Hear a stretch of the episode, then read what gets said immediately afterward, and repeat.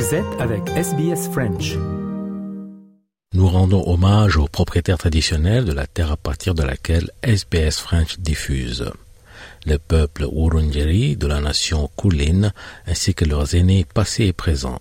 Nous rendons hommage également à toutes les tribus et clans aborigènes ainsi que les insulaires du détroit Torres auxquels nous diffusons.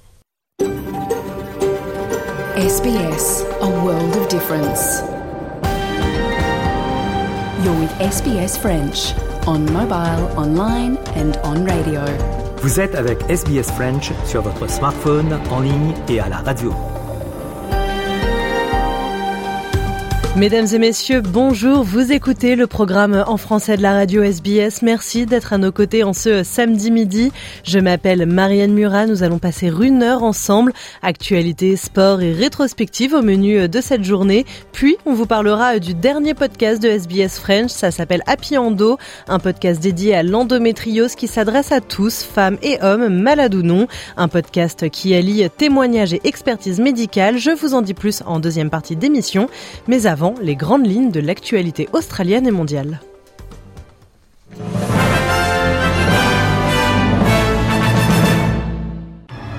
Les titres de ce samedi 3 décembre, une manifestante condamnée à de la prison ferme pour avoir bloqué le Harbour Bridge en protestation au changement climatique, l'Union européenne qui joue l'arme économique contre Moscou et qui s'attaque directement aux ressources financières du Kremlin, vous l'entendrez, les négociations au point mort entre Joe Biden et Vladimir Poutine, les deux hommes jouent le rapport de force, reportage à suivre, l'alerte mondiale de l'OMS concernant la résurgence de l'épidémie de Covid-19 et enfin un point sur les derniers résultats de la Coupe du monde de football au Qatar, une compétition qui nous réserve bien des surprises. On en parle dans le journal des sports.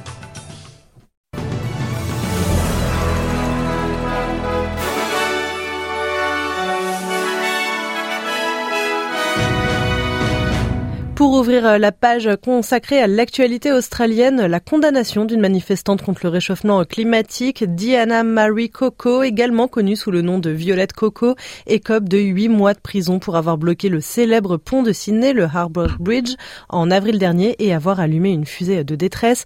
La jeune femme de 31 ans a plaidé coupable et s'est vue refuser la liberté sous caution, la libération sous caution. Ses avocats ont fait appel. Une prochaine audience est prévue en mars prochain. Les suites du drame qui s'est produit à Perth dans la semaine. Une veillée a été organisée devant le Royal Hospital après la mort de Diane Miller, enceinte de 5 mois et agressée dans le parking du centre commercial le Waterford Plaza. Son mari, Philippe Miller, a pris la parole. On l'écoute.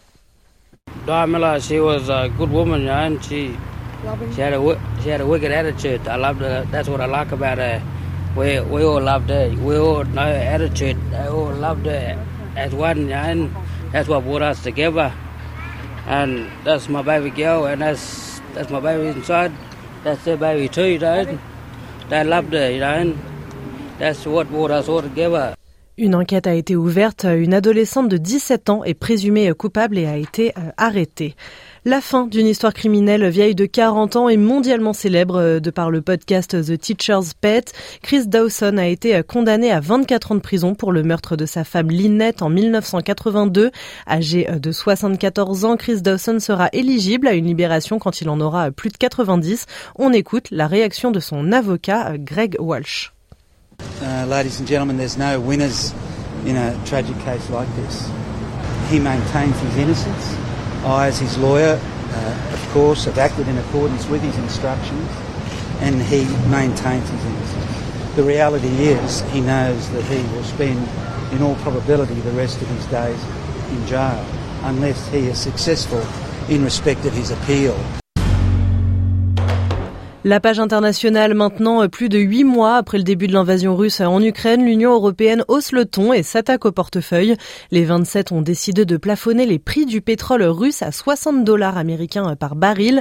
La mesure est censée priver Moscou de ressources financières pour mener sa guerre en Ukraine. On écoute la présidente de la Commission européenne, Ursula von der Leyen. So this price cap will benefit directly emerging and developing economies. And it will be adjustable over time so that we can react to market developments. Together with our partners, we stand united and firm in our opposition to Russia's atrocious war. De son côté, Volodymyr Zelensky s'attaque, lui, à l'église orthodoxe ukrainienne, dépendante du patriarcat de Moscou. Une série de mesures a été annoncée. L'objectif est de sanctionner et stopper les activités religieuses proches du Kremlin. À Kiev, les explications du correspondant de Radio France Internationale, Stéphane Sior. Volodymyr Zelensky a discrètement décoché vers la Russie un missile politique de tout premier plan. Le chef de l'État ukrainien évoque ni plus ni moins la fermeture de l'église orthodoxe ukrainienne dépendante du patriarcat de Moscou, le puissant bras armé religieux du Kremlin en Ukraine qui cependant depuis plusieurs années perd du terrain face à son rival, le patriarcat de Kiev, érigé en église unifiée ukrainienne reconnue par Constantinople. Ces derniers temps, les forces de l'ordre ont multiplié les perquisitions dans plusieurs églises affiliées Moscou à travers le pays, notamment au monastère des Lords de Pechersk, le siège ecclésiastique du patriarcat de Moscou à Kiev. Officiellement, il s'agit de rechercher des agents et des espions russes qui seraient hébergés dans les sanctuaires, mais en réalité c'est à la racine même de cette guerre entre la Russie et l'Ukraine que touche Volodymyr Zelensky. L'Empire russe naissant avait transféré au XVIIe siècle le siège de l'église orthodoxe de Kiev à Moscou, établissant quatre siècles de domination spirituelle de la Russie sur l'Ukraine. Désormais, l'Ukraine cherche à démanteler les réseaux de l'Église russe sur son sol et retrouver une pleine autonomie religieuse, loin, très loin de Moscou. Et c'est dans ce contexte hein, que Joe Biden se montre lui aussi très ferme à l'encontre de son homologue russe. Pas de négociation en vue entre Washington et Moscou. Le président américain ne parlera pas avec Vladimir Poutine et il ne lui parlera que si les troupes russes quittent l'Ukraine, condition qui a été absolument euh, refusée par le Kremlin en l'état. Euh, les précisions de Daniel Valo pour RFI. La Russie considère que les régions ukrainiennes qu'elle occupe actuellement font partie désormais de son territoire. Pas question donc de retirer les troupes qu'elle y a déployées. De facto, le président américain a dit que des négociations seraient possibles après que Poutine sera parti d'Ukraine, a relevé Dmitri Peskov, le porte-parole du Kremlin, ce que Moscou rejette Bien évidemment, a-t-il aussitôt ajouté. Une fin de non-recevoir sans grande surprise, cela dit, le Kremlin se dit ouvert à des contacts et à des négociations. Il faudrait pour cela cependant que les États-Unis reconnaissent la souveraineté de la Russie sur les territoires annexés, ce qui est évidemment impossible. On le voit, il s'agit pour l'instant d'un dialogue de sourds et l'on est d'autant plus éloigné d'une possibilité de négociation que la Russie continue d'accuser les pays occidentaux de pousser l'Ukraine à la guerre. Au cours d'une conversation téléphonique avec le chancelier allemand Olaf Scholz, Vladimir Poutine a estimé que la position occidentale était destructrice dans la mesure où le soutien de l'OTAN incite, selon le président russe, les Ukrainiens radicaux à commettre des crimes sanglants. Le président russe qui justifiait en outre les bombardements sur les infrastructures civiles ukrainiennes, les qualifiant de nécessaires et d'inévitables. Fin de citation. Aux États-Unis, le complotiste Alex Jones a déposé le bilan de sa société deux mois après avoir été condamné à verser plus d'un million de dollars australiens aux familles des victimes de la tuerie de Sandy Hook. On rappelle les faits. Hein. Alex Jones a affirmé que cette fusillade, qui a fait 28 morts, dont 20 enfants, euh, en 2012 dans le Connecticut aux États-Unis, eh bien était une mise en scène gouvernementale afin de saisir les armes des Américains. Il a depuis reconnu que la fusillade avait bel et bien eu lieu, hein, mais a tout de même été condamné à payer des dommages intérêts. Euh, avocats ne se sont pas encore exprimés. Autre sanction, celle-ci euh, à l'encontre du rappeur américain Kenny West. Son compte Twitter a encore été euh, suspendu. Le nouveau patron euh, du réseau social Elon Musk estimant que ses propos et tweets antisémites représentaient une incitation à la violence. Les précisions d'Edmond Sadaka, RFI.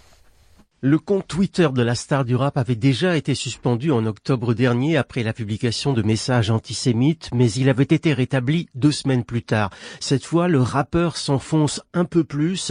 Invité hier jeudi sur le plateau de l'émission Infowars du complotiste Alex Jones, il a multiplié les sorties provocatrices sur son amour pour les nazis, estimant par exemple, je le cite, que Hitler avait fait de bonnes choses lorsqu'il était au pouvoir. Dans la foulée, Kanye West a un peu plus tard publié sur Twitter une image représentant une croix gammée entrelacée avec une étoile de David.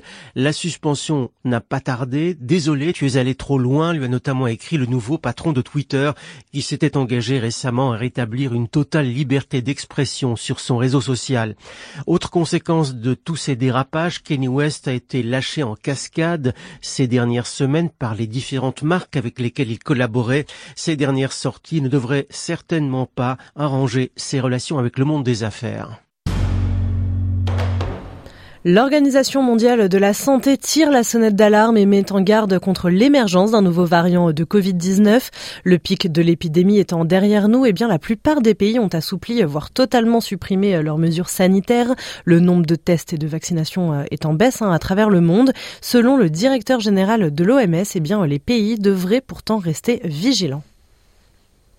WHO estimates that at least 90% of the world's population now has some level of immunity to SARS-CoV-2. We are much closer to being able to say that the emergency phase of the pandemic is over, but we're not there yet.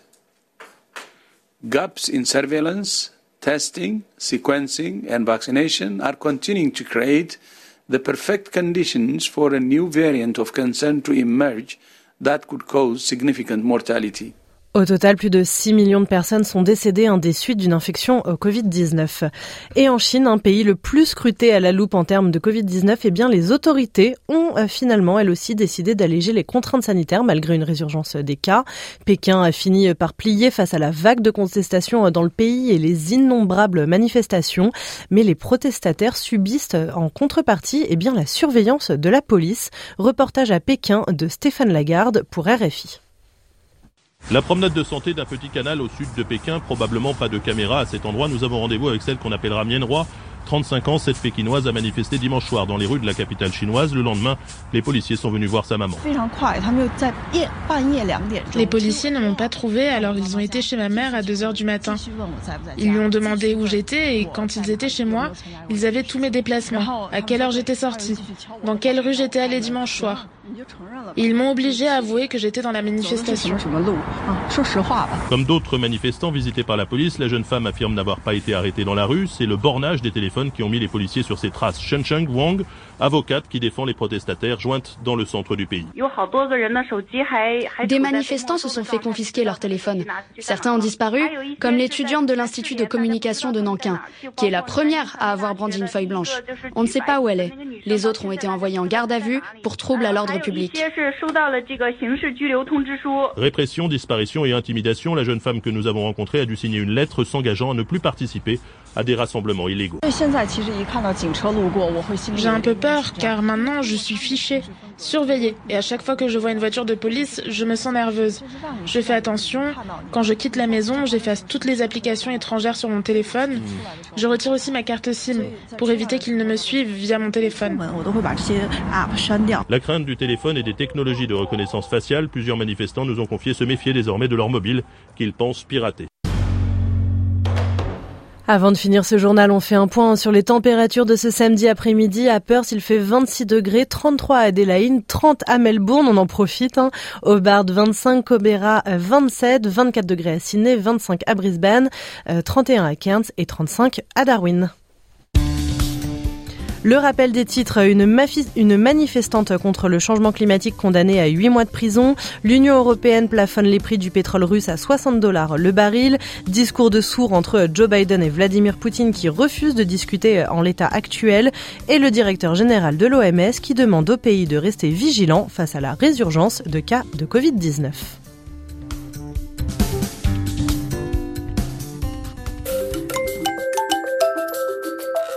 Vous aimez le programme en français? Continuons la conversation sur notre page Facebook. Rejoignez notre page Facebook et partagez vos pensées.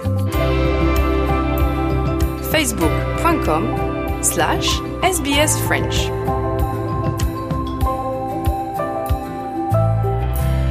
C'est la fin de ce journal. Merci de l'avoir suivi. Surtout, restez sur SBS French. On ouvre une page sport avec notamment les derniers résultats des matchs de la Coupe du Monde de football au Qatar. Une Coupe du Monde qui nous réserve, vous allez le voir, son lot de surprises. À tout de suite.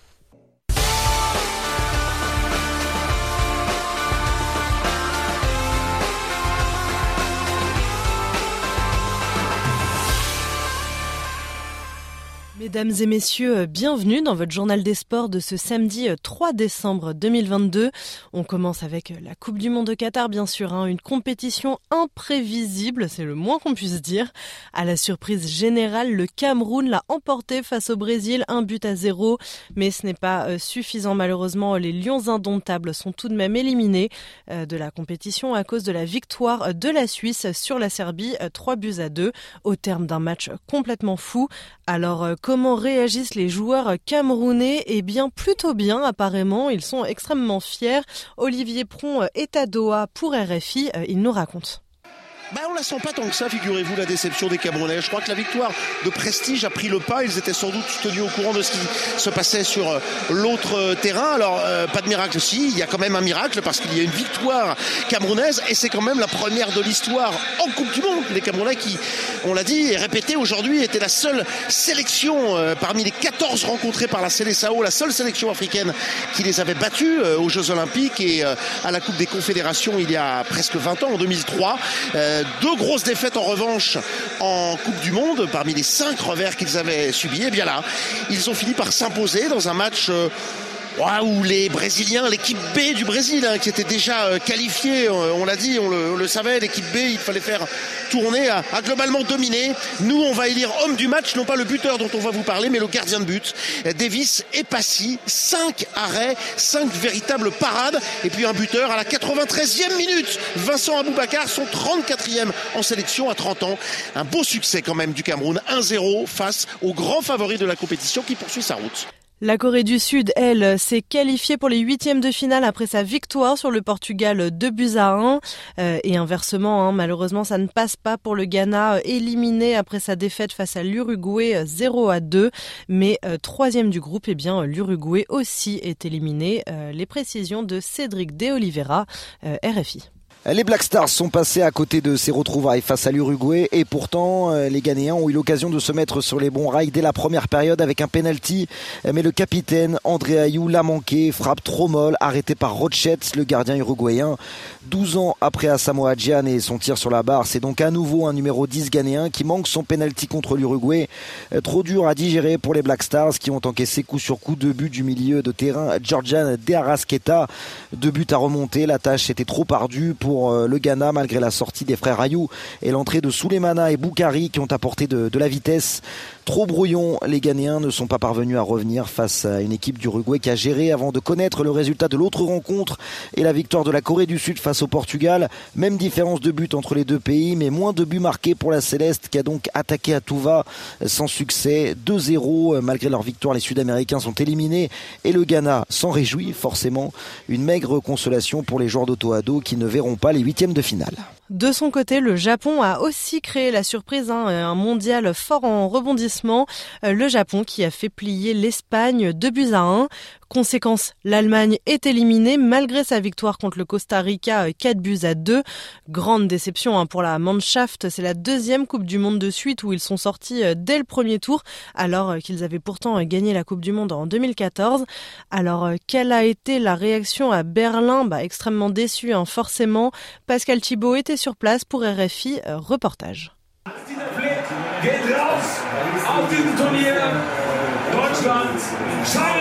Aos, c'est fini, le commentateur de la RD confirme la sortie de l'Allemagne. Dans le Hardy's Pub, un café populaire et enfumé où le football est roi, ils sont une quinzaine à avoir suivi le match. L'alcool a coulé à flot et les langues sont un peu pâteuses. Les habitués ne sont pas vraiment sous le coup après la défaite de la Mannschaft. Pour les Allemands, le monde est toujours en ordre tant qu'il a de la bière. Ça ne me traumatise pas, c'est le premier match que je regardais parce que je ne voulais pas du tout suivre le mondial. Cette compétition est tellement absurde que ça n'est pas plus mal que l'Allemagne soit sortie.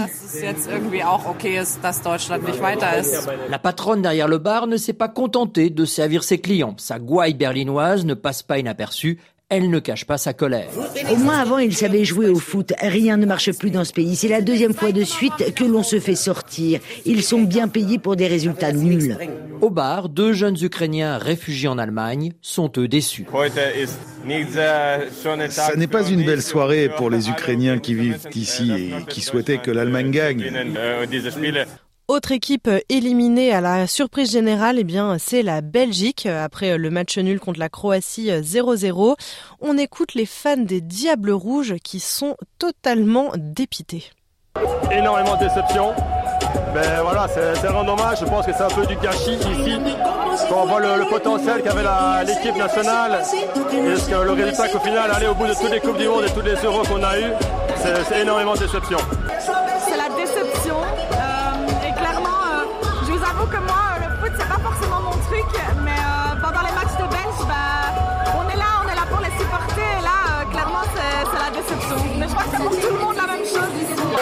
Début de match, on a le penalty qui, au final n'est pas tiré et on se dit ben on va gagner etc. On est à fond dans le match jusqu'au dernier moment et puis au final il se passe rien et donc on est tous très déçus quoi. Mais euh, malgré cette défaite, eh bien, le gardien belge Thibaut Courtois reste lui optimiste. C'est une déception naturellement, mais ça dépend. Euh, je crois perdre en demi-finale, c'est pire. Euh, perdre en quart de finale quand tu sais que tu peux aller plus loin, c'est pire. Aujourd'hui, on est, je crois, on n'a rien regretté parce qu'on a joué un bon match aujourd'hui. Et ce n'était pas aujourd'hui qu'on a perdu la qualif, mais euh, c'est naturellement dur, mais on doit suivre. C'est le foot, ça, ça attend pas. Un moment dur, mais bientôt les compétitions recommencent avec Madrid, euh, la Champions League et après en mars on a aussi euh, les matchs euh, classification pour l'Euro, que ça vient déjà dans un an et demi. On veut se qualifier, on a des matchs difficiles aussi et on doit continuer. C'était euh, le gardien belge Thibaut Courtois. Euh, conséquence de cette élimination hein, de la Belgique euh, à cette Coupe du Monde de football au Qatar, eh bien le sélectionneur des Belges Roberto Martinez a annoncé son départ après six ans de présence hein, sur le banc. Il avait pris en main les Diables Rouges en 2016, les conduisant notamment en demi-finale du Mondial 2018. Autre résultat de cette phase de poule qui s'est terminée, hein, eh bien le Maroc l'a emporté face au Canada 2 buts à 1 et le Maroc qui termine ainsi premier de son groupe. Retour sur le match et sur cet exploit hein, des Marocains euh, avec Victor Missistrano. Comme en 1986, les Lions de l'Atlas attendaient ça depuis 36 ans. Ils n'ont pas tremblé et bouclent un premier tour quasi parfait devant la Croatie, finaliste en titre, et la Belgique, troisième du dernier mondial. Les Diables Rouges sont donc éliminés. Hier, les Marocains ont dominé le Canada 2 buts à 1. Il fallait être à l'heure pour ne pas manquer l'ouverture du score d'Hakim Ziyech dès la quatrième minute sur une sortie et une relance hasardeuse du gardien canadien. Très bien lancé par Ashraf Hakimi, l'attaquant Youssef Nessiri a lui aussi inscrit son premier but dans un mondial dans le mondial et mis le Maroc à l'abri dès la 23e minute. Le Canada a réduit la marque avant la mi-temps, mais les hommes de Walid Regragui ont préservé le score et cette première place. Écoutez la satisfaction du milieu Asdin Ounaï au micro d'Antoine Grenier. On est rentré dans le match pour gagner les trois points, pas pour regarder l'autre match, la, Croatie et Belgique. De, passer première place, c'est quelque chose pour, nous, pour le peuple. Donc euh, voilà, ce match-là, on a fait ce qu'il fallait pour, euh, être bien. On sait que le peuple, le peuple il est derrière nous, les supporters sont derrière nous. On a fait très très grand match euh, contre un très grand match contre euh, contre la Belgique aussi, la Croatie. Donc voilà, on mérite d'être euh, première place. Donc maintenant, on va se, on va se préparer pour le prochain match. On va, on va, on va bien se reposer. Et je pense qu'on a un groupe pour aller très très loin dans cette compétition. L'Espagne et le Maroc vont s'affronter en huitième de finale. Ce sera mardi. Demain, Pays-Bas, États-Unis, suivi d'Argentine, Australie. Les Socceroos qui affronteront les doubles champions du monde. Hein, ça va pas être une mince affaire, mais pas de quoi faire peur au coach australien Graham Arnold qui a confiance en ses joueurs. Um, I just think that Argentina bring the best out of Australia, and uh, you know our performances every time against Argentina has been very strong and very good, and. Uh, you know, we go into the game with a lot of belief and uh, a lot of energy and focus on ourselves and our job. Et dans le reste de l'actualité sportive, eh bien, il y a les Jeux Olympiques de Paris 2024. Les places vont être mises en jeu dans une grande loterie, mais seuls les chanceux pourront assister à la compétition car pas facile d'obtenir un ticket, comme a pu le constater Lucie Bouteloup pour RFI. L'ouverture des inscriptions était prévue à 11h, mais pour Alexandre ce matin, première surprise devant son ordinateur. Alors, la billetterie déjà est ouverte. Bah, il est 10h57. Bah, bah, c'est parfait. Alors, donc là, c'est parti. Prénom, Nom, prénom, date de naissance, il se laisse guider par la plateforme. Première impression, euh, vraiment facile d'accès. Ça marche bien, je m'attendais pas à ça. Là, c'est vraiment fluide et c'est génial. Pour mettre toutes les chances de son côté, il n'hésite pas non plus à s'inscrire au club Paris 2024. Et au bout de quelques minutes, un message tombe dans sa boîte mail. Et donc, c'est bon, confirmation d'inscription au tirage au sort. Yes Vraiment, mon pack idéal, ce serait boxe, plongeon et skateboard. Maintenant, il faut que je regarde un peu les prix quand même, parce que pour les médailles, ça va de 85 euros en catégorie D euh, jusqu'à quasiment 700 euros en catégorie A. Donc ça mérite réflexion. Avant de fermer l'application, Alexandre jette toutefois un dernier coup d'œil sur un petit détail. Je regarde mon classement et je suis de 387 413e. Eh ben, il y a du monde. Il va falloir que je bosse un peu pour avoir des points, je crois. Pas de quoi perdre espoir pour autant. S'il ne reçoit pas de réponse favorable dans sa boîte mail dans le courant du mois de février, il pourra quand même retenter sa chance entre mars et mai pour une nouvelle loterie avec des billets à l'unité. Et on termine avec un autre sport, un automobile cette fois. Le parcours du Rallye Dakar 2023 vient d'être dévoilé. Ce sera en Arabie Saoudite, hein, ça on le savait déjà. 8000 km, 14 étapes en l'espace de deux semaines. Cette 45e édition promet d'être intense avec ce parcours qualifié de très exigeant. Voilà, mesdames et messieurs, c'était votre journal des sports de ce samedi 3 décembre 2022.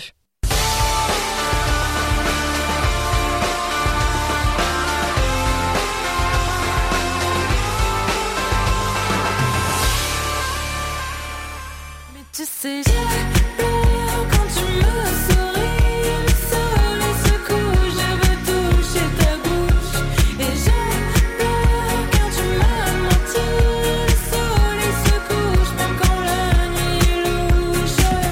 Je sais pas si cette chanson vous met euh, d'aussi bonne humeur que moi ou si c'est euh, le soleil dehors, mais en tout cas c'était euh, Sunset de AD. Comme chaque samedi, c'est l'heure de notre rendez-vous avec Léo Roussel et sa rétrospective. C'est arrivé un, c'est arrivé un 3 décembre, donc c'est tout de suite après une très courte page de publicité. Vous écoutez le français sur Radio SPS.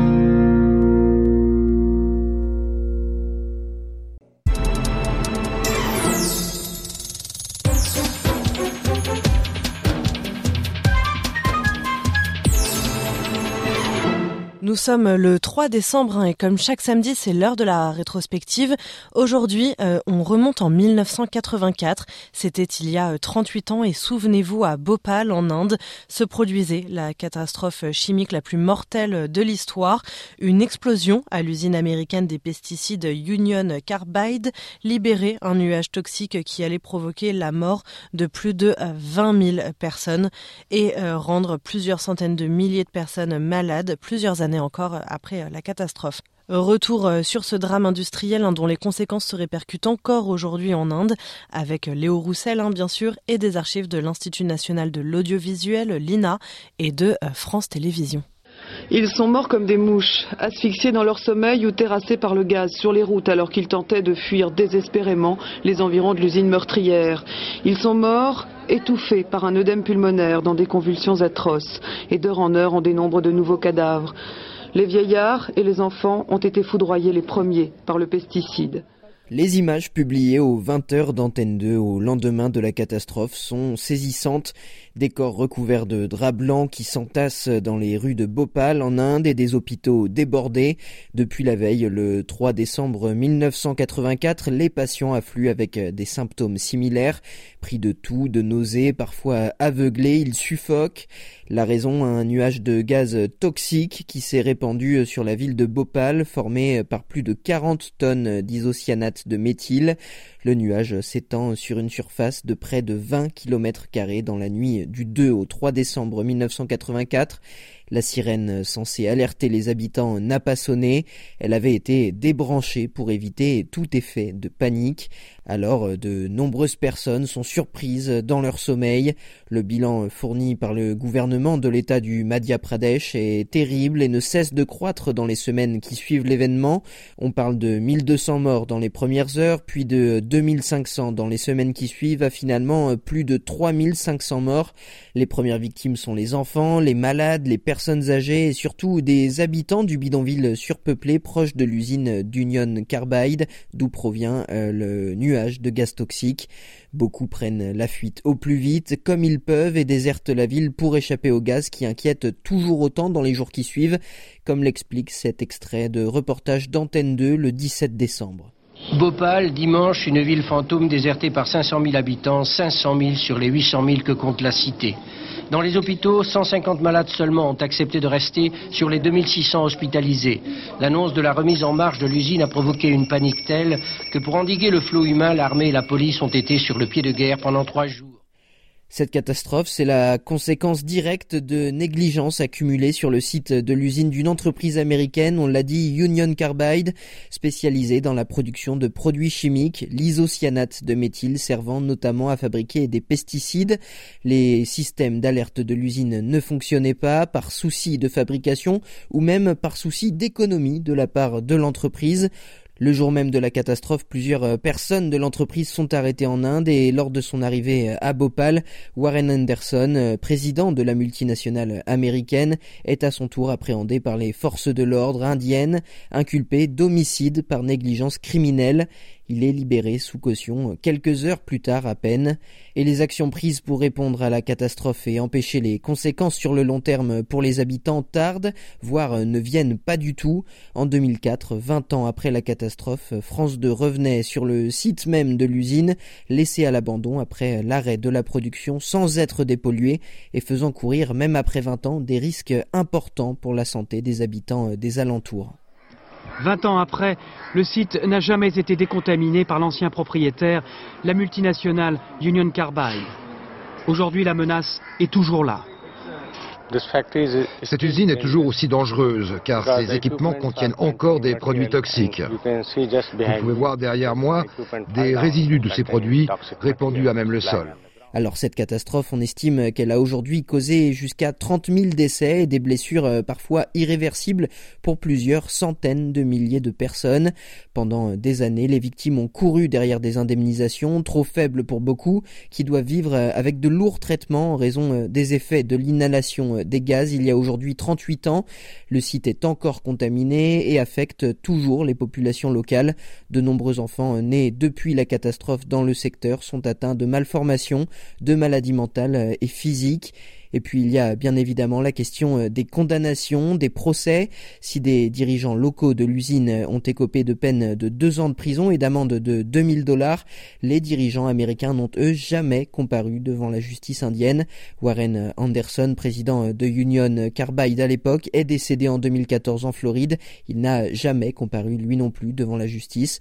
Son entreprise a été rachetée d'abord par Dow Chemical en 2001, puis par la multinationale DuPont en 2000 2017. Ces entreprises rejettent toute responsabilité dans cette catastrophe et refusent aujourd'hui de gérer les très lourdes conséquences comme la pollution chronique des lieux et des environs, mais aussi, euh, on l'a dit, les lourds problèmes de santé engendrés sur place. 38 ans après le passage du nuage toxique.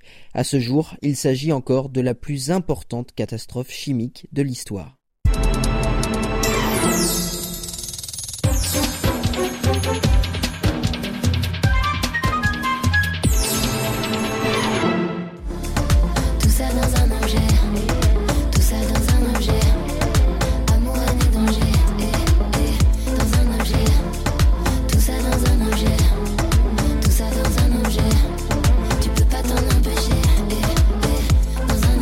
Amour, haine et danger, c'était euh, Angèle. Angèle qui était hier soir en concert à Paris et ce soir euh, encore, près de 40 000 personnes étaient présentes. C'est incroyable, les images euh, sont spectaculaires.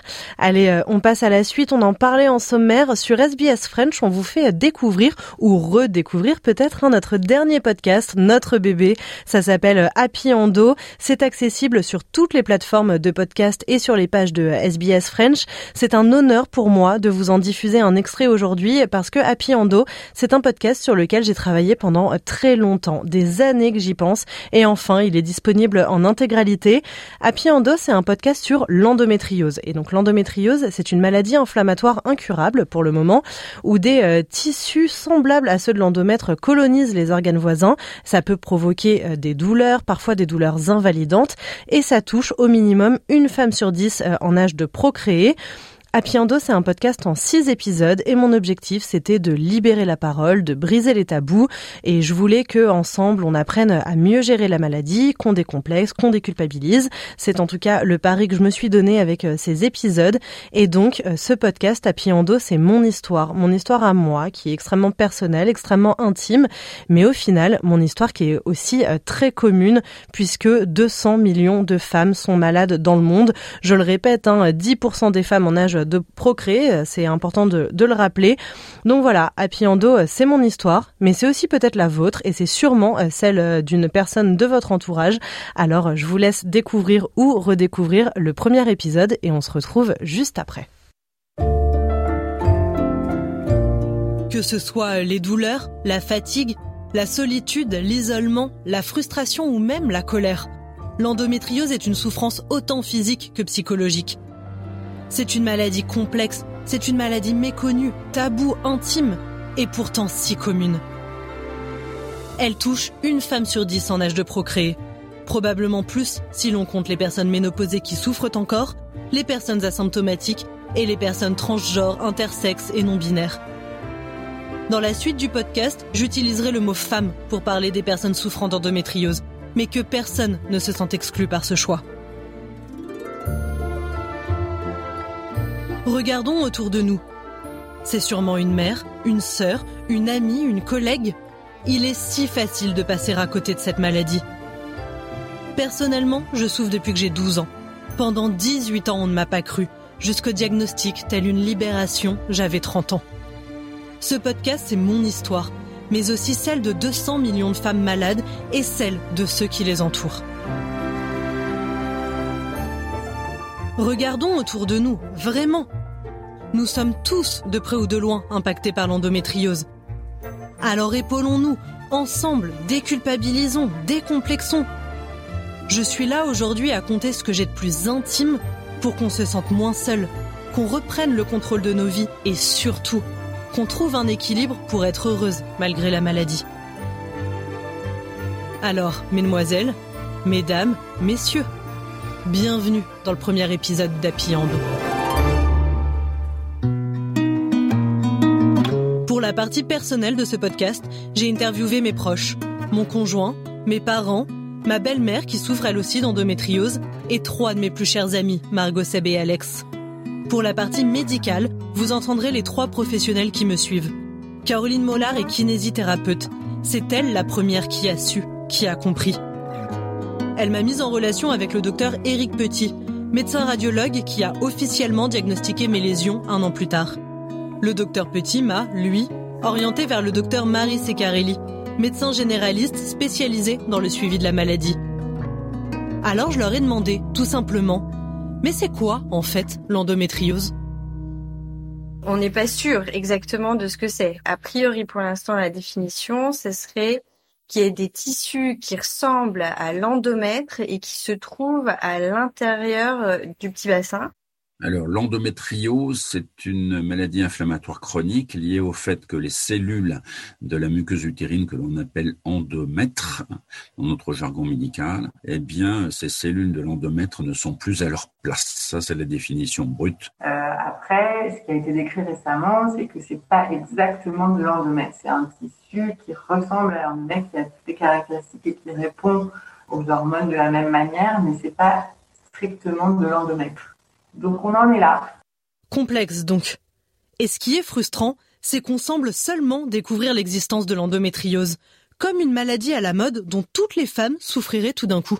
Le diagnostic de mieux en mieux, les femmes, les associations, les médecins qui sont concernés eh ben, font bouger les choses parce que y a tellement, c'est tellement mal pris en charge qu'on fait en sorte d'en parler, de prévenir, de faire des diagnostics plus précoces. Donc, euh, comme on en parle beaucoup, euh, on dit que c'est à la mode, mais c'est complètement crétin parce que c'est plutôt un fléau, quoi, un gros souci de santé publique, mais c'est pas une mode.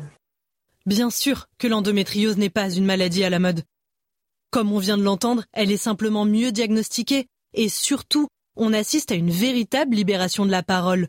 Nous, les patientes, osons de plus en plus briser le tabou, car en réalité, l'endométriose existe depuis très, très longtemps il y a des dessins hiéroglyphes où il y a des femmes où on voit qu'elles sont allongées par terre, qu'elles saignent, etc. Donc on pense qu'il y a déjà à cette époque-là des femmes qui souffrent d'endométriose. Et donc, euh, effectivement, ça a été décrit euh, la première fois il y a 4000 ans euh, chez les Égyptiens, et bien confirmé et bien démembré sur le plan du corpus clinique par Hippocrate et son, école, au moins 5e, 6e siècle avant, avant Christ. Et donc, euh, les symptômes sont connus depuis fort, fort longtemps. Euh, et malgré cela, eh bien encore, on est assez abasourdi encore actuellement de constater que euh, la plupart ne semblent pas avoir cette information et considèrent que c'est encore une maladie psychique. C'est hallucinant. C'est navrant quand même qu'une maladie qui existe depuis 4000 ans soit toujours autant une énigme. Pire, qu'on n'en connaisse même pas les causes. C'est pas encore bien défini les, causes et même le mécanisme de physiopathologie euh, d'endométriose. D'où ça vient, pourquoi ça arrive, ça, on n'a pas encore toutes les clés, effectivement. Au départ, c'était la théorie du reflux du sang par les trompes, euh, avec l'implantation de cellules de l'endomètre euh, voilà, sur le, le le périphane. Mais euh, il y a, il y a des données scientifiques qui, qui prouvent le contraire, parce qu'il y a des, lésions qui sont déjà bien à distance du pelvis, donc il y a une migration potentielle des cellules euh, par le sang, par la lymphe, on n'en sait rien. Le plus dur, je trouve, quand on souffre d'endométriose, c'est la solitude. C'est étrange de se sentir seul quand on vit la même chose que des millions d'autres femmes. Mais comme c'est un ennemi invisible, eh ben on se sent souvent incomprise, considérée comme fragile. Avoir mal pendant ses règles, c'est normal. Ne le dis pas à voix haute, c'est une affaire de femme. Souffrir le martyr Tu exagères. Vous êtes folle, madame, ça suffit. Mais oui, en fait, ça suffit. Stop. Il faut vraiment de la compréhension. Et puis les gens vous écoutent pas. Moi, mes parents m'écoutaient pas, m'entendaient. Enfin, ils m'entendaient, mais ils n'écoutaient pas. Euh, personne n'écoutait, quoi. Et ça, ouais, je parle des années 82, mais personne m'écoutait. On me disait, ouais, oh, tu bosses trop, ou t'es fait trop de trucs, ou mal. Personne m'écoutait. Je dis, non, mais moi, j'ai mal. Là, je suis en train de dire que j'ai mal. Donc, euh, je veux bien que ce soit psychosomatique, mais c'est moi je trouve que c'est très dur et que c'est pas normal que ça continue comme ça. C'est très dur. C'est le drame de l'endométriose d'avoir été euh, ignoré depuis euh, 4000 ans, grosso modo, parce qu'on a en fait totalement euh, nié la douleur pelvienne de la femme et on l'a catégorisée dans la psyché. D'où cette confusion euh, très ancienne avec euh, l'hystérie. Et euh, cela continue à entraîner dans le subconscient de l'ensemble de l'humanité euh, des hommes et des femmes, notamment des soignants, et qui ne considèrent pas que la douleur pelvienne féminine puisse relever d'une pathologie organique. Et, et c'est toute, toute la problématique qui continue d'ailleurs actuellement, et c'est pour ça que c'est long de changer euh, le mental. Et personnellement, à la solitude de porter en moi cette souffrance dont on ne parle pas, qui ne se voit pas, qui gêne tant elle touche à l'intimité, est venue s'ajouter la honte. De me plaindre d'une maladie qui ne tue pas, la honte de me sentir mal là où d'autres personnes souffrent de maux plus graves. Euh, sans remettre en cause aucunement euh, la douleur, la gravité et ce que tu peux ressentir au jour le jour. C'est pas un cancer en phase terminale, donc euh, c'est quelque chose qu'on aura à vie. Donc oui, est-ce que ça, ça suscite des, des inquiétudes de euh, bah, comment toi ça va aller, comment comment tu vas le vivre, comment on va l'avoir pour nous Bien sûr que oui. Mais est-ce que ça me fait peur? Non, ça me fait pas peur parce que je sais qu'on est tous les deux. On est tous les deux, c'est vrai, depuis 2011. Hugo m'aide chaque jour à vivre avec l'endométriose. À cause de mon retard de diagnostic, la maladie est devenue chronique. Ça veut dire que j'ai mal au quotidien. Pas seulement durant les règles, pas seulement lors de l'ovulation, tous les jours.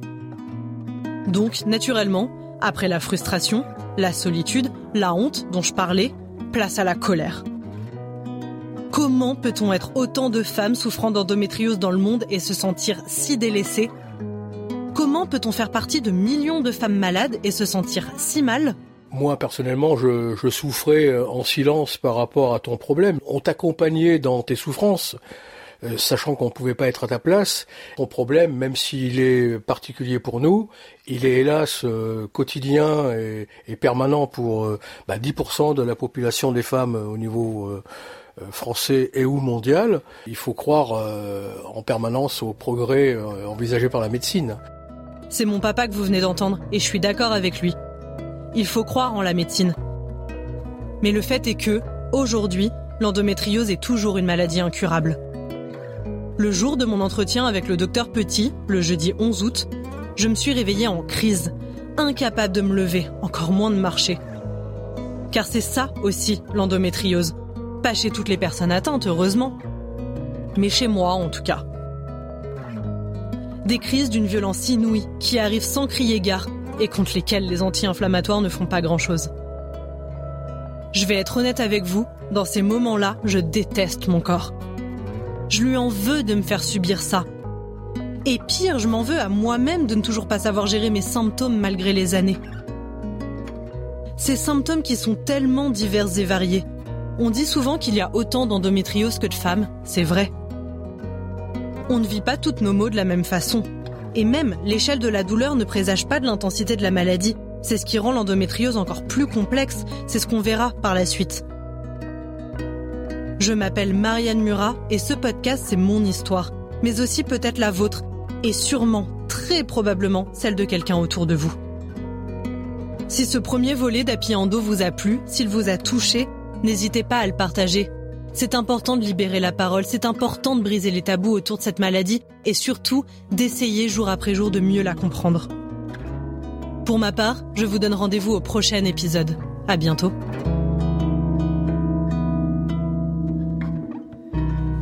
Voilà, c'était euh, le premier épisode d'Happy Endo. Ça m'émeut hein, de le réentendre, je vais pas vous mentir.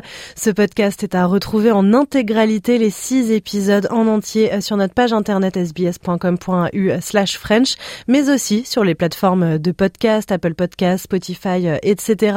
Six épisodes au total. Le premier, vous venez de l'entendre, sur la définition de la maladie. Il y a ensuite le deuxième sur les symptômes et la souffrance qu'ils peuvent engendrer. Le troisième épisode sur le long diagnostic parfois très long. Le mien a pris 18 ans, de quoi devenir chèvre. Le quatrième épisode, c'est sur l'intimité et les conséquences de l'endométriose sur les relations sexuelles. Le cinquième épisode, c'est sur la fertilité, le désir d'enfant, les fausses couches et la parentalité. Et le dernier, tout frais, tout juste publié euh, cette semaine, sur les traitements et comment vivre en harmonie avec la maladie. Car oui, c'est possible, c'est difficile, on va pas se mentir, mais c'est possible. Vous avez euh, plein de clés euh, dans cet épisode. Je dis pas ça parce que euh, c'est mon podcast, mais foncez écoutez à Pirdo.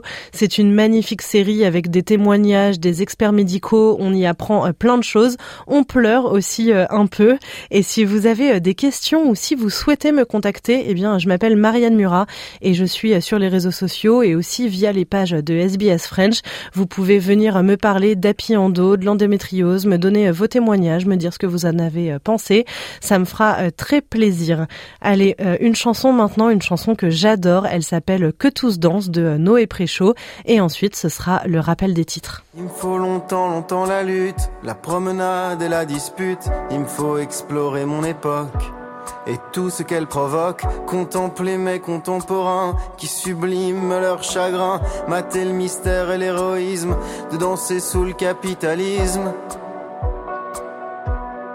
Tu me dis que tous dansent même la honte qui monte, qui monte, même l'absence que tous dansent.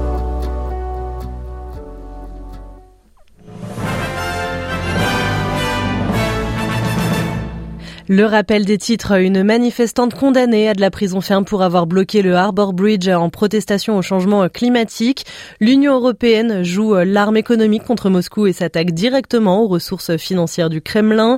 Les négociations au point mort hein, entre Joe Biden et Vladimir Poutine, les deux hommes jouent eux le rapport de force. L'alerte mondiale de l'OMS concernant la résurgence de l'épidémie de Covid-19 et enfin la Coupe du Monde au Qatar et c'est fini pour le Cameroun malgré sa victoire surprise contre le Brésil 1-0. C'est fini aussi pour le Ghana. Demain, deux matchs à suivre, États-Unis-Pays-Bas, suivi d'Argentine-Australie. Ce sont des matchs à suivre en direct sur les antennes de SBS.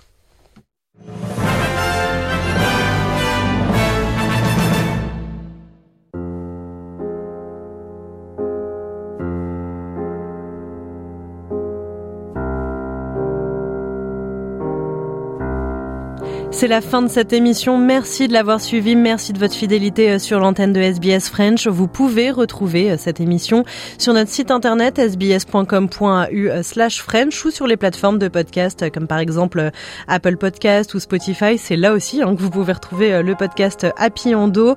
Je m'appelle Marianne Murat. J'ai été très heureuse de passer cette heure en votre compagnie. À la réalisation de cette émission aujourd'hui, Kyron. Pour ma part, je vous dis à très bientôt et je vous souhaite une bonne journée. Vous voulez entendre d'autres rubriques comme celle-ci? Écoutez-les sur Apple Podcasts, Google Podcasts, Spotify ou n'importe où où vous obtenez vos podcasts.